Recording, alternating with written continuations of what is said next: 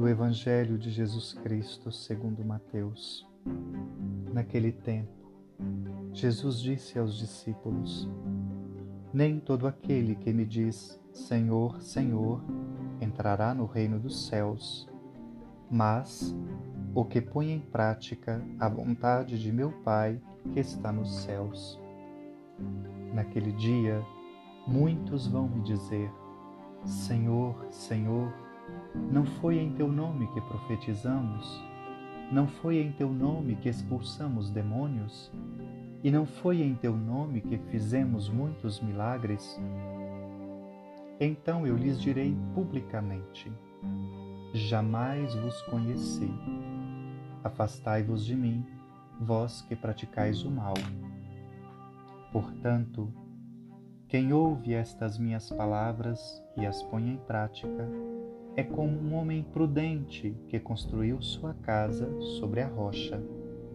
Caiu a chuva, vieram as enchentes, os ventos deram contra a casa, mas a casa não caiu, porque estava construída sobre a rocha. Por outro lado, quem ouve estas minhas palavras e não as põe em prática é como um homem sem juízo que construiu sua casa sobre a areia. Caiu a chuva, vieram as enchentes, os ventos sopraram e deram contra a casa, e a casa caiu, e sua ruína foi completa. Quando Jesus acabou de dizer estas palavras, as multidões ficaram admiradas com seu ensinamento. De fato, ele as ensinava como quem tem autoridade e não como os mestres da lei. Palavra da salvação. Meu irmão e minha irmã, as multidões se admiram com a autoridade de Jesus, porque percebem nele a coerência entre discurso e prática.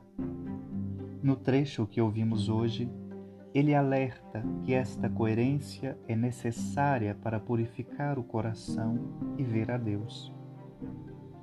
O que leva ao convívio com Deus não são os discursos e os feitos extraordinários, mas a interiorização e a prática do mandamento do amor.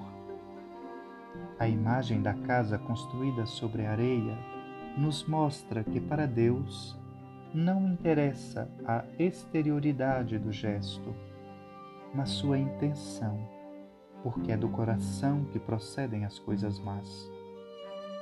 Purificar o coração é o caminho estreito que leva ao convívio com Deus.